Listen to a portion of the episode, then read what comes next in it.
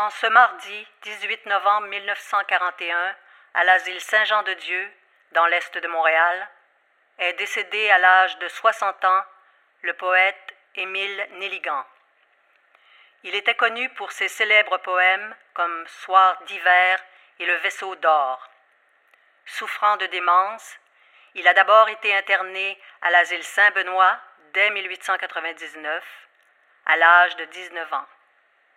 Il a par la suite été transféré tout près à Saint-Jean-de-Dieu en 1925, où il a passé les dernières années de sa vie.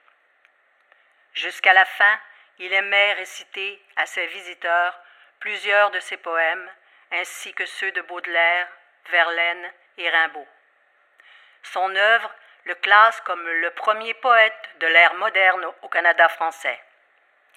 La dépouille sera exposée à l'asile Saint-Jean-de-Dieu, où auront lieu des funérailles le vendredi 21 novembre à 9 h du matin. Nous offrons nos plus sincères condoléances à la famille. En écoutant cet extrait, on pourrait croire que la mort d'Émile Nelligan était une affaire nationale pour un poète qui est si connu aujourd'hui. Mais en fait, la mort de Nelligan, elle va pas faire beaucoup d'écho, malgré qu'il va avoir quelques mentions dans les journaux de l'époque. C'est que dans sa vie, Nelligan n'était pas la figure publique, reconnue, qu'on aurait pu imaginer qu'on a aujourd'hui. Interné à seulement 19 ans, pour ce qu'on appelait à l'époque des névroses, on dirait aujourd'hui que Nelligan était plutôt atteint de schizophrénie, la majorité de sa vie va être passée dans des asiles. En premier à Saint-Benoît, puis au beau milieu de Mercier, dans une petite chambre de 2 mètres par 4 mètres, dans l'intimité de l'asile que l'on appelait Saint-Jean-de-Dieu. L'histoire d'Émile Nelligan, elle a été racontée à mort. C'est pas de ça que je veux vous parler aujourd'hui. À la place, j'ai envie de vous parler d'où il a vécu une bonne partie de sa vie et où il est mort, l'asile Saint-Jean-de-Dieu. C'est un énorme complexe psychiatrique dans l'est de Montréal, à la frontière entre Mercier-Ouest et Mercier-Est. Si vous savez pas de quoi je parle, c'est normal. Ça fait longtemps que cet endroit qui existe encore ne s'appelle plus Saint-Jean-de-Dieu. Vous le connaissez peut-être sous le nom de Hôpital psychiatrique Louis-Hippolyte Lafontaine quand il va changer de nom en 1975. Si vous êtes plus jeune ou si vous y travaillez, vous le connaissez peut-être comme Institut universitaire en santé mentale de Montréal, le nom qu'il porte depuis 2013. L'histoire de cet hôpital, de cet asile, va suivre la trame de l'évolution de la psychiatrie au Québec. Du retour à la Terre, une manière de soigner les gens en les faisant travailler, gérée par les sœurs, jusqu'à la lobotomie, en passant par les pilules modernes, la thérapie, il y en a pour tous les goûts dans l'histoire de l'hôpital Saint-Jean-de-Dieu. C'est son histoire que je vais vous raconter. Vous écoutez les Mémoires de MHM, un balade produit par l'atelier d'histoire de Mercier Hochelaga Maisonneuve en partenariat avec la ville de Montréal. Aujourd'hui, je vais vous parler de psychiatrie au Québec mais surtout du rôle que Saint-Jean-de-Dieu, un hôpital majeur, a joué dans son évolution. Bref, de son histoire dans nos quartiers.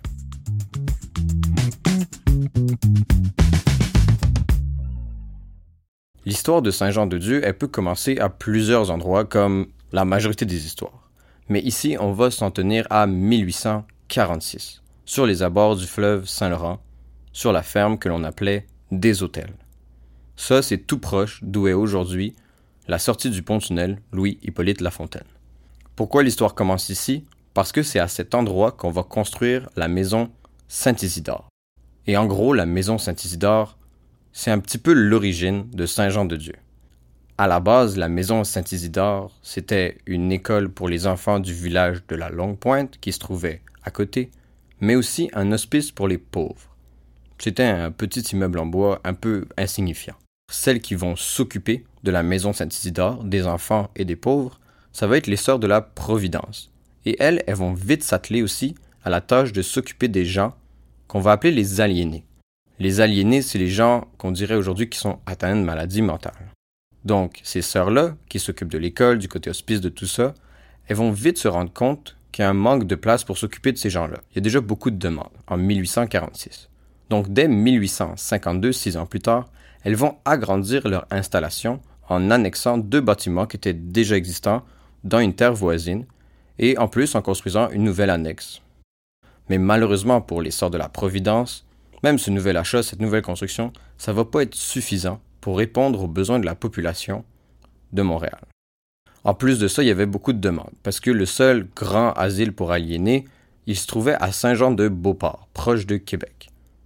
Déjà, c'est assez loin de la population montréalaise qui est grandissante, mais en plus, cet asile était déjà plein. Il fallait des semaines d'attente pour avoir une place. Donc les sœurs de la Providence avaient bien des gens à gérer, avec pas bien de place. C'est pour ça qu'en 1868, il va y avoir un curé, Monseigneur Drapeau, qui va décider d'acheter une terre de pas moins de 166 arpents pour les sœurs de la Providence. Il va prédire, avec raison, et je cite, Votre œuvre va grandir. Vous aurez besoin de cette propriété pour y construire de vastes bâtiments pour les aliénés. Donc en 1874, on va commencer la construction de l'asile Saint-Jean-de-Dieu sur cette nouvelle terre récemment achetée. Tout ça, ça va être sous la supervision d'une femme un peu extraordinaire, et je vais faire un petit détour pour en parler. Cléophée Tétu, dite Sœur Thérèse de Jésus, elle va être la première gestionnaire de l'immense asile que va devenir Saint-Jean-de-Dieu, Louis H. Lafontaine. Et c'est assez incroyable comme fait qu'une femme va gérer un asile aussi grand. C'est sûr que les organisations religieuses chrétiennes pouvaient souvent avoir des femmes à leur tête, surtout quand c'était des organisations de sœurs, mais c'est important de reconnaître Cléophée Tétu comme particulière dans l'histoire des femmes au Québec. À travers l'asile Saint-Jean-de-Dieu, elle va gérer un asile qui va compter 1600 patients dans sa vie et elle va négocier elle-même des contrats avec le premier ministre du Québec, Gédéon Ouimet, à l'époque. Ça va être une des plus brillantes femmes de carrière dans un monde qui, on va se le dire, était pré-féminisme. Mais bref, toute la construction du nouvel asile va être supervisée par elle. Tout ça bien loin de la ville de Montréal. Parce qu'en 1874, quand on va construire l'asile, proche de où est le pont-tunnel aujourd'hui, faut comprendre que c'est loin de Montréal. La ville, elle est pas mal plus petite qu'aujourd'hui. Entre l'arrondissement Ville-Marie, à peu près les limites de la ville à l'époque, et Mercier, il y a pas mal juste des champs. Hochelaga commence tout juste à être urbanisé, Maisonneuve c'est des champs, et le bord du fleuve proche de Mercier, c'est là que les riches bourgeois possèdent leurs chalets. C'est un peu comme si on construisait un asile dans l'Anaudière ou en Estrie. C'est loin de la ville. Tu sais, quand ta charrette, elle est tirée par des chevaux, qui va à une moyenne de 6 à 12 km à l'heure, et que l'asile Saint-Jean-de-Dieu est environ 9 km des limites de la ville à cette époque, c'est loin. Une à deux heures de route. Mais là, on pourrait se demander pourquoi est-ce qu'ils vont décider de faire l'asile aussi loin? S'il y avait des chances, s'il y avait de la place à côté de la ville, pourquoi on n'a pas fait ça au Chelaga? Pourquoi on n'a pas fait ça dans le plateau? Pour nous expliquer ça, je vais vous laisser écouter William Gaudry, un doctorant à l'UCAM et spécialiste de l'histoire de Mercier.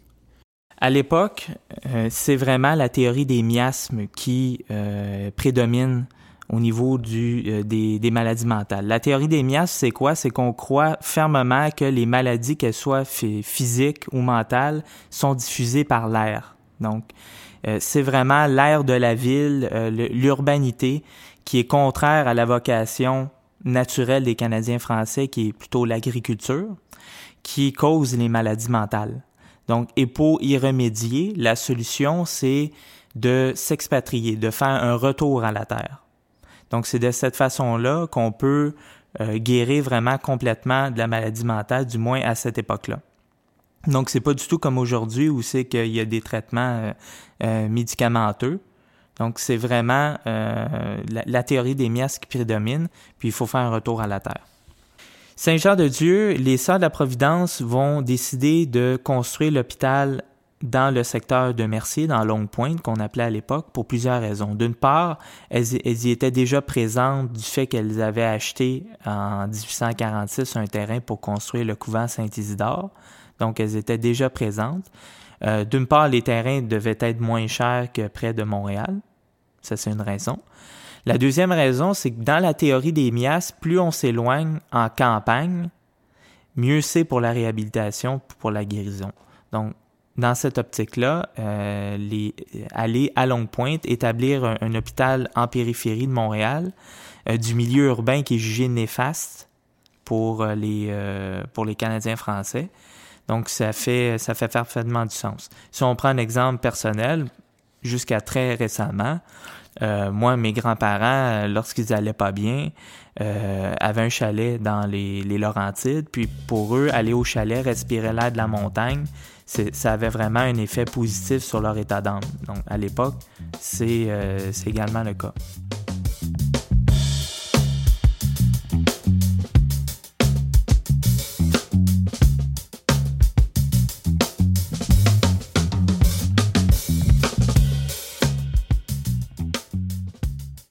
Ça va être donc ça, la première version, la première mouture des soins psychiatriques au Québec à la fin du 19e siècle. Le focus n'est pas sur les médicaments, on utilisait ça très rarement, ou les sessions de thérapie, mais sur l'importance du travail, de l'air frais.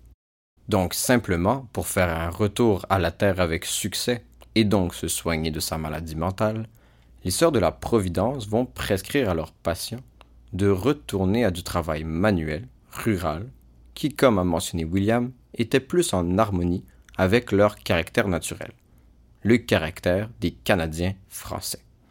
Pour les femmes, le traitement était alors de faire du rouet, instrument pour manufacturer des vêtements, comme elles faisaient, supposément, à l'origine dans les premiers établissements canadiens français. Pendant que la femme s'occupait du travail ménager, de la confection de vêtements, l'homme canadien français, lui, pour se soigner, devait s'occuper de la terre. Et c'est exactement ce que les sorts de la Providence vont faire faire à leurs patients masculins. Saint Jean de Dieu, ça va être entouré de très grandes terres cultivables. Et donc les patients masculins vont travailler les champs. De un, pour se soigner de leurs troubles mentaux, mais de deux, pour faire des récoltes et nourrir l'immense hôpital au milieu de nulle part qu'était Saint Jean de Dieu. Ça faisait de la main-d'œuvre pas très chère, assez rentable mais c'était supposé pour être le bien des patients avant tout. Et c'est pour ça aussi que c'était si grand à l'époque. L'Institut universitaire en santé mentale de Montréal, c'est encore très grand aujourd'hui, mais ce n'est qu'une fraction des terrains qu'il y avait à l'époque. Fait ont acheté les terres d'un monsieur Vincent Vinet pour commencer d'un premier temps. Puis là-dessus, ils ont établi le premier hospice. Puis ça se trouve un peu au sud de l'entrepôt de la Société des alcools aujourd'hui, pour le situer. Ici, vous écoutez Jean-Pierre Fortin, un homme qui a travaillé là, à Saint-Jean-de-Dieu, à Louis-Hippolyte Lafontaine ou à l'Institut universitaire en santé mentale de Montréal, pendant 37 ans. Il connaît son histoire comme le fond de sa poche. Évidemment, ici, j'assume que Jean-Pierre Fortin connaît bien le fond de sa poche. Ça, ça a été agrandi une dizaine d'années après. Ils ont fait deux autres ailes de chaque côté.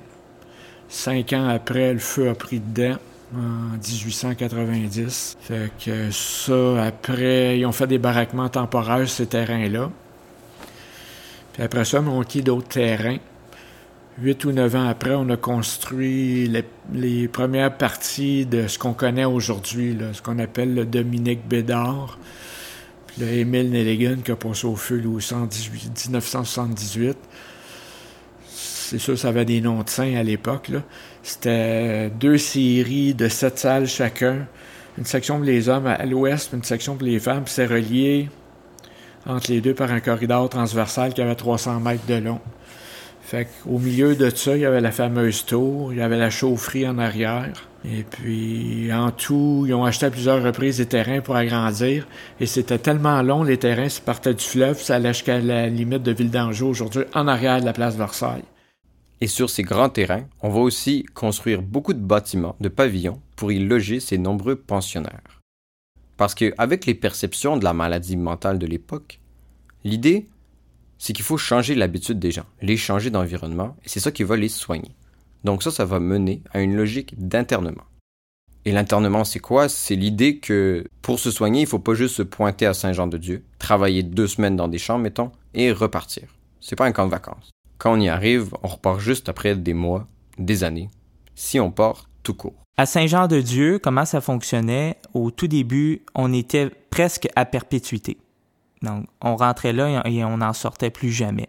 On calcule qu'en 1889, il y a quand même 43% de taux de guérison et là, je dis vraiment guérison euh, entre guillemets, parce que euh, même si les gens étaient supposément guéris, ils demeuraient tout de même à cet endroit-là parce qu'ils ont été pendant très longtemps coupés de la réalité.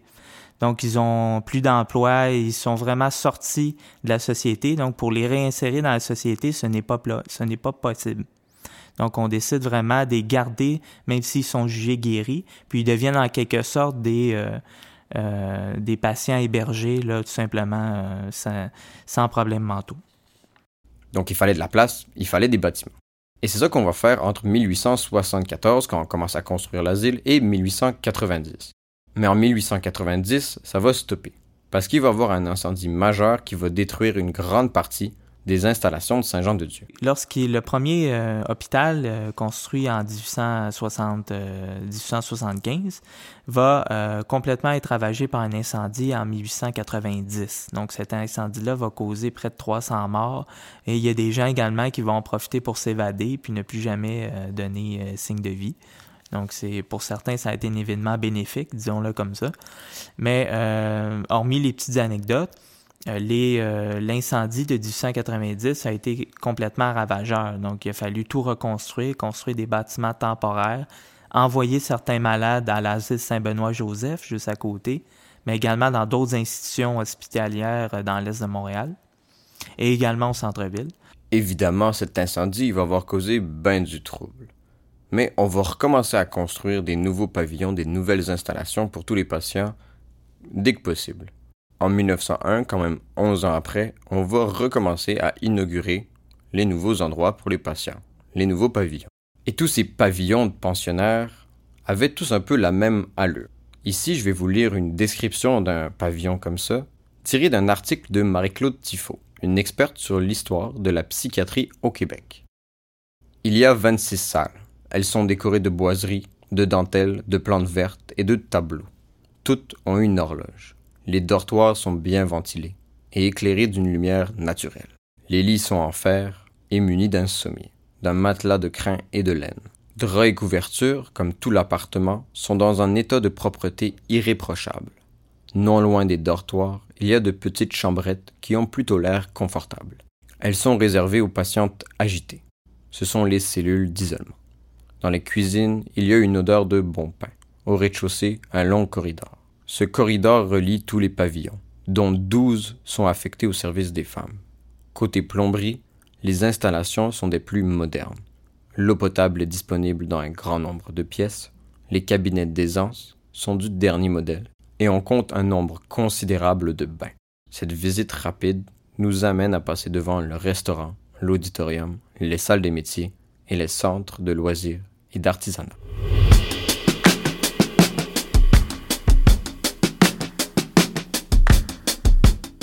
À travers cette description de Marie-Claude Tifo, Saint-Jean-de-Dieu a l'air d'un endroit qui, ma foi, a l'air bien agréable à vivre.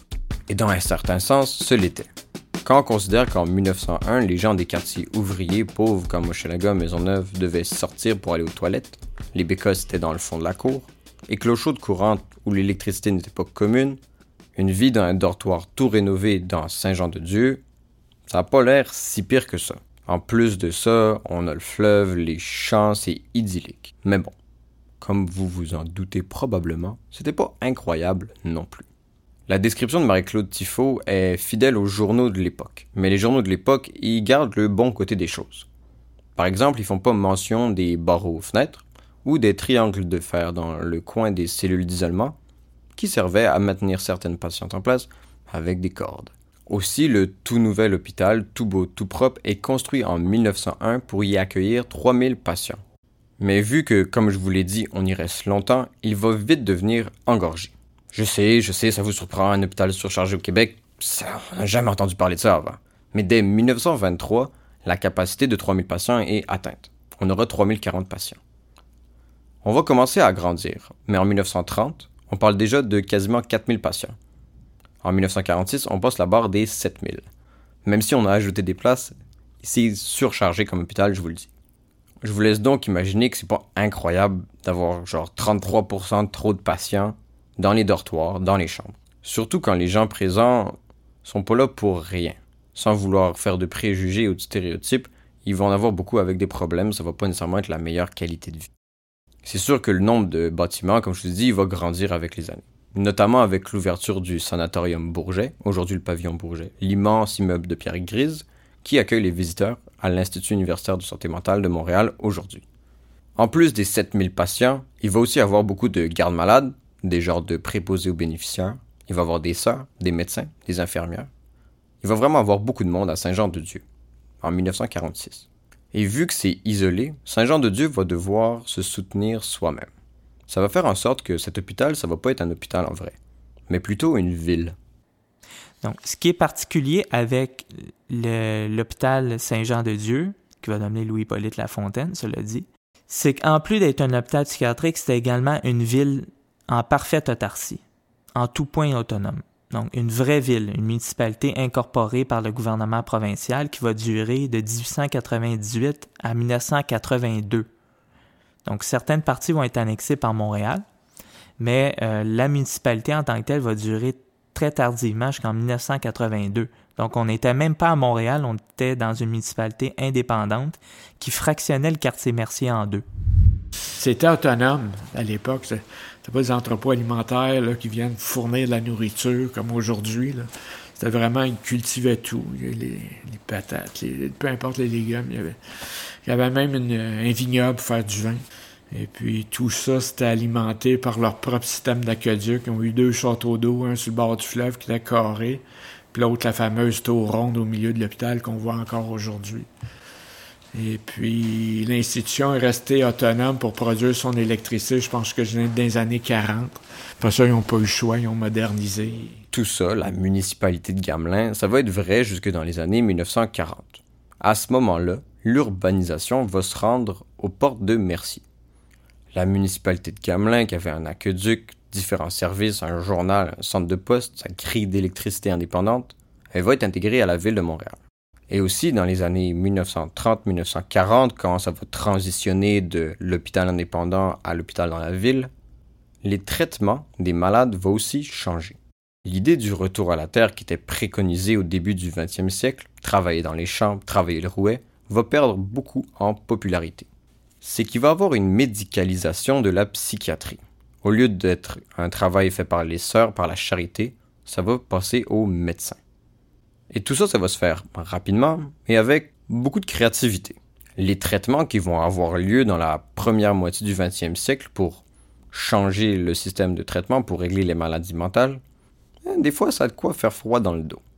Il y en a des possibles. L'hydrothérapie, par exemple, ça a l'air correct. On passe par une succession de bains chauds et froid. Un peu comme quand on va au spa. Variation sur le thème, mais un peu moins agréable, la douche écossaise, où on va se tenir debout et des employés vont utiliser un boyau d'arrosage pour arroser les patients avec de l'eau chaude et avec de l'eau froide. C'est moins fun que les bains, mais c'est moins pire que les autres que je vais vous parler. Je préviens, ça devient un peu graphique. Une des idées retenues à l'époque, c'était l'auto-hématothérapie. Ça, ça consistait à prendre 1 à 10 ml de sang d'un patient, pas grand chose, et le réinjecter dans sa fesse. Pourquoi? Je sais pas. Mais apparemment ça se faisait. Ça n'a pas été très concluant comme essai. Il y avait aussi l'idée qu'un patient dépressif pouvait se guérir de sa dépression en guérissant d'une maladie physique. Mais c'est pas tout le monde qui a une maladie physique au bon moment quand il se sent dépressif. Donc qu'est-ce qu'on fait? Eh ben pourquoi pas créer un problème physique chez le patient? Se dire certains médecins. Alors, on va avoir l'idée d'injecter chez des patients une petite quantité de térébenthine un produit chimique qui sert notamment à la fabrication de peinture. Rien de grave, tu sais. Pour y créer un abcès sur la cuisse que l'on explosait après, quelques jours après, pour soigner la dépression des patients. Encore une fois, les résultats n'ont pas été concluants. À partir des années 40, 1940, on va observer un changement dans les, euh, les soins mentaux. Ce qui va se passer, c'est qu'on va passer vraiment d'une une maladie mentale axée sur les miasmes à une maladie mentale axée sur les problèmes physionomiques. Donc, on croit maintenant que les maladies mentales peuvent être guéries euh, par des opérations chirurgicales, puis par des traitements vraiment comme des, des électrochocs. Donc, pendant très longtemps, dans les années 40, 50, 60, les électrochocs vont être utilisés pour guérir des maladies mentales qu'on conçoit plus aujourd'hui comme des maladies mentales, comme par exemple l'homosexualité, euh, l'alcoolisme. Donc auparavant, c'était rangé dans les mêmes catégories que les, maladies mentales comme la schizophrénie, euh, la démence et d'autres. Personnellement, euh, moi, dans ma famille, j'avais un grand-oncle, qui est aujourd'hui décédé, bien entendu, qui était à Saint-Jean-de-Dieu dans les années 50 pour des raisons d'homosexualité. Donc, il a subi des électrochocs pour, pour lui retirer ce qu'on surnommait à l'époque des mauvaises pensées les électrochocs ont été vraiment euh, dommageables. À l'époque, on croyait que c'était une solution, mais avec le temps, euh, ça va plus causer de dommages que ça va en résoudre. Donc, euh, parce que ça, ça scrape complètement la vie de quelqu'un. Donc, souvent, il y a des dommages au cerveau qui sont irréversibles. Puis, par la suite, la personne n'est plus capable de se réinsérer en société parce que les dommages sont beaucoup trop importants.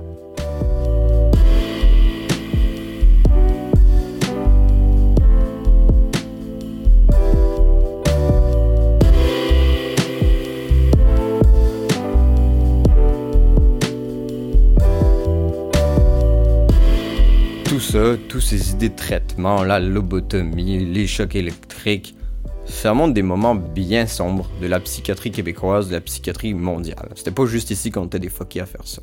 En plus, je vous rappelle, les hôpitaux sont surchargés, les gens sont là pour des années. C'est pas incroyable. Dans les années 1960, tout cela va changer pour le mieux. C'est qu'en 1960, il va paraître un livre. Les fous crient au secours de Jean-Charles Paget. Et ce livre-là, il va secouer les esprits. L'auteur était un ex-patient qui avait vécu quelques semaines à Saint-Jean-de-Dieu pour soigner un problème d'alcoolisme. À travers son témoignage d'une centaine de pages, ces chapitres se suivent et se ressemblent malheureusement.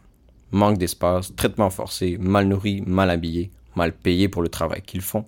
Le portrait de Saint-Jean-de-Dieu est terne. Les patients sont des citoyens de deuxième classe. Ce livre de Jean-Charles Paget il va être suivi d'une postface de Camille Lorrain. Ça, c'est un personnage important, un éminent psychiatre au Québec et homme politique, connu entre autres pour avoir déposé une petite affaire, la loi 101. Donc, son postface, il va faire état du sous-financement et de l'obsolescence des hôpitaux mentaux, comme il l'écrivait à l'époque, les asiles psychiatriques, euh, comme vous voulez. Le financement par jour pour un lit dans un hôpital général était de 9 à 23 dollars tandis qu'à Saint-Jean-de-Dieu, le gouvernement donnait 2,75. Selon Camille Lorrain, le docteur Lorrain, la protection de la société, de l'ordre, va passer devant la dignité et le traitement des malades mentaux. Après ce livre, après le postface de Camille Lorrain et tout le tollé qui va suivre, on va lancer en 1961 la commission d'enquête Bédard pour enquêter sur l'état des lieux de la santé mentale au Québec. Il va avoir plusieurs recommandations à cette commission d'enquête. Elles vont vite être mises à l'œuvre pour vous dire quand le gouvernement y agit vite, c'est parce qu'il y a un gros problème. Entre autres, le financement par malade va être vu à la hausse. Le nombre de personnels qualifiés, infirmières, psychiatres, psychologues, il va aussi être vu à la hausse. Le nombre d'hospitalisés va être vu à la forte baisse. Je vous rappelle, il y en avait des milliers. On va aussi décider d'instaurer des cliniques externes pour aider les malades dans leur milieu naturel, sans besoin d'internement. Pour décrire cette transition du religieux, de l'internement, au public, à la médicalisation, à la réadaptation sociale, je vais vous laisser écouter Régent Charbonneau, un féru d'histoire et un employé de Saint-Jean-de-Dieu lors de sa transformation suivant la commission Bédard. À ce moment-là, on va assister à la désinstitutionnalisation euh, euh, des, patients. Ben, c'est-à-dire, c'est ceux qui sont atteints de, maladies mentales euh, sévères ben là, il, y en, y en a qui pouvaient être traités, d'autres moins. C'est-à-dire, ils pouvaient être traités, mais il y avait comme peu de, de chances de réhabilitation, si tu veux. À ce moment-là, il était institutionnalisé, il était conservé euh, dans l'institution. Mais peu à peu, ceux qui sont traités pouvaient avoir des cliniques externes, donc pouvaient sortir. Bon, aujourd'hui, euh, c'est sûr qu'on pourrait se demander, euh, il y en a, c'est peut-être aller trop loin, il y en a qui mériteraient peut-être mieux aujourd'hui d'être institutionnalisé que d'être laissé comme itinérant dans la rue et pour euh, échapper aussi à la mort dans certains cas. Des patients, on sait, qui ont été abattus euh, par la police parce que la police n'est pas formée pour euh, gérer des, des, situations de crise comme ça. Mais ça, ça c'est des professionnels qui peuvent répondre à ça, mais cette grande libéralisation-là va faire en sorte qu'il va y avoir de moins en moins de gens qui sont institutionnalisés, comme emprisonnés ou euh. Donc pour conclure, devrions-nous commencer à institutionnaliser plus de gens atteints de troubles mentaux pour alléger les problèmes d'itinérance? Face aux épidémies d'addiction à certains médicaments, devrions-nous limiter les ordonnances et le recours à la médicamentation? Honnêtement, je peux pas répondre à ces questions. Mais bon, je me dis que tant qu'on retourne pas à une époque de lobotomie et traitement par électrochoc pour traiter l'homosexualité, on ne doit pas être dans la pire direction. Right?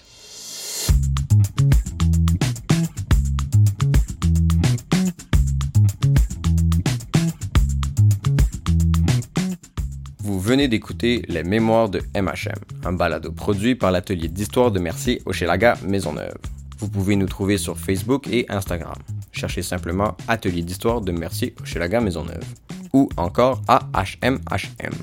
L'histoire de Saint-Jean-de-Dieu de la psychiatrie tant au Québec que dans le monde, c'est très riche. Et cet épisode, c'était vraiment un passage bref dans son histoire.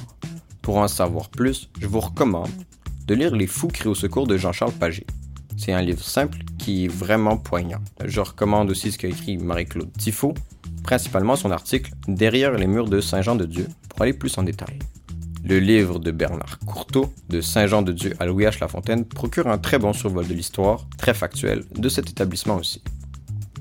Merci à nos invités Jean-Pierre Fortin, William Gaudry et Régent Charbonneau d'avoir prêté leur voix. Merci aussi à l'équipe du podcast, André Cousineau, Diane Savard, William Gaudry et Régent Charbonneau. Merci à Clovis Lamar pour la musique, l'enregistrement et toutes les choses techniques que je ne comprends pas.